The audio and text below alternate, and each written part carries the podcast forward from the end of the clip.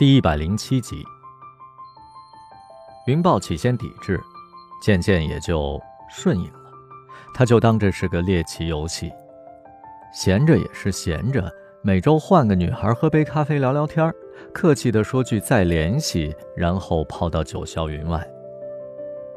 因为家境优渥，又受到良好的教育，跟云豹相亲的女孩普遍比较健谈，但也有一个例外。他叫叶来，来自香港，是父亲的生意伙伴介绍的。云豹本来穿了件卫衣就去赴约，可父亲命令他要换成休闲西装，还叮咛他要认真对待。叶来坐在咖啡厅最幽暗的角落，紧身的黑吊带，外搭丝缎条纹的外套，乌黑的直发遮住了他的半张脸。云豹跟他握手，他犹豫片刻，没有伸手，只是抬头看了他一眼，立即就垂下了眼帘。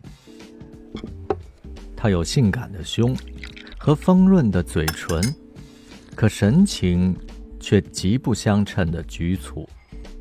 他的声音也很小，就像一只生病的狮子。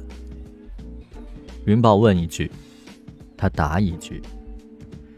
这让云豹感觉像是在进行一场审讯。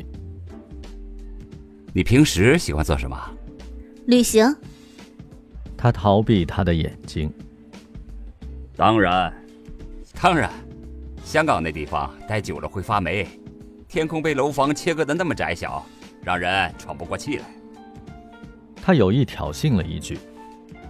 他不答话，精抿嘴唇。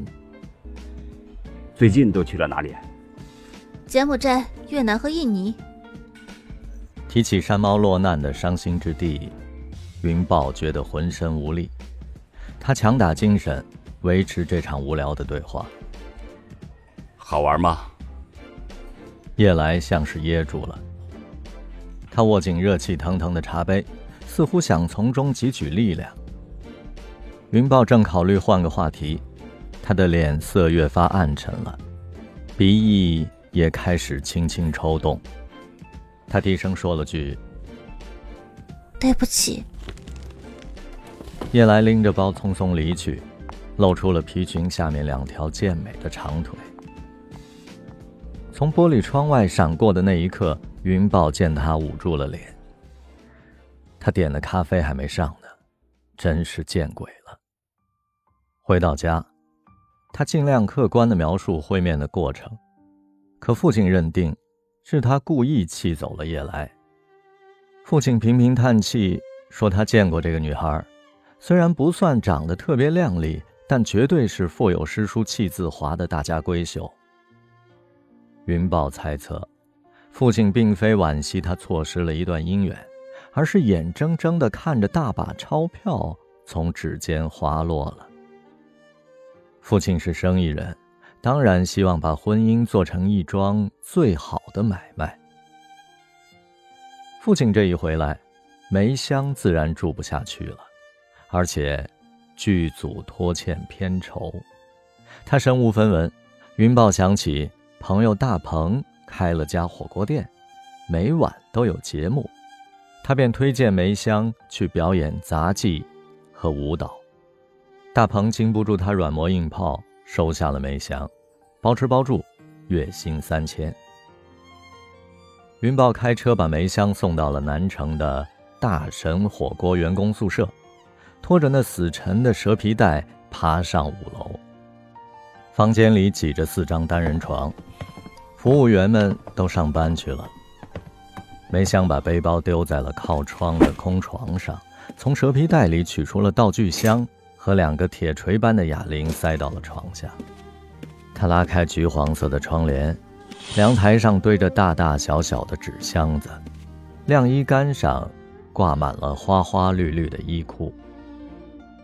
你休息一下，我撤了。周末看你的首演啊。梅香点点头，双手插兜，离他不远不近的，小小的身体紧绷绷的。云豹想来个临别拥抱，张开了双臂靠近他。却挨到了闪电般的一记铁砂掌。别看梅香体格小巧，可力气却大得惊人。她胸口的阵痛蔓延到了四肢。别打歪主意啊！我可不是二胡姑娘，等我攒了钱，房租如数还你。梅香的脸上一半冷漠，一半戏谑。云豹走出楼门，沮丧，夹杂着愤懑。他一时分不清东南西北。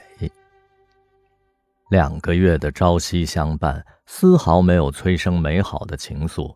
这丫头竟然轻视他，防贼般的防着他。所谓会心相视的瞬间和温柔亲昵的电波，都是他自己的幻想。他和二胡姑娘在非洲昙花一现的激情，竟然也被他窥视了。正郁闷着，他收到了叶来的短信，约他一起吃晚饭。虽然对那位性情怪异的姑娘没有什么兴趣，但他的郁闷需要抚慰。他突然有点理解叶来的窘态了，说不定那天见面时他刚刚失恋呢。两个沦落人可以相依取暖，他提议去吃日本料理。叶来回复道：“六点半，你家门口见。”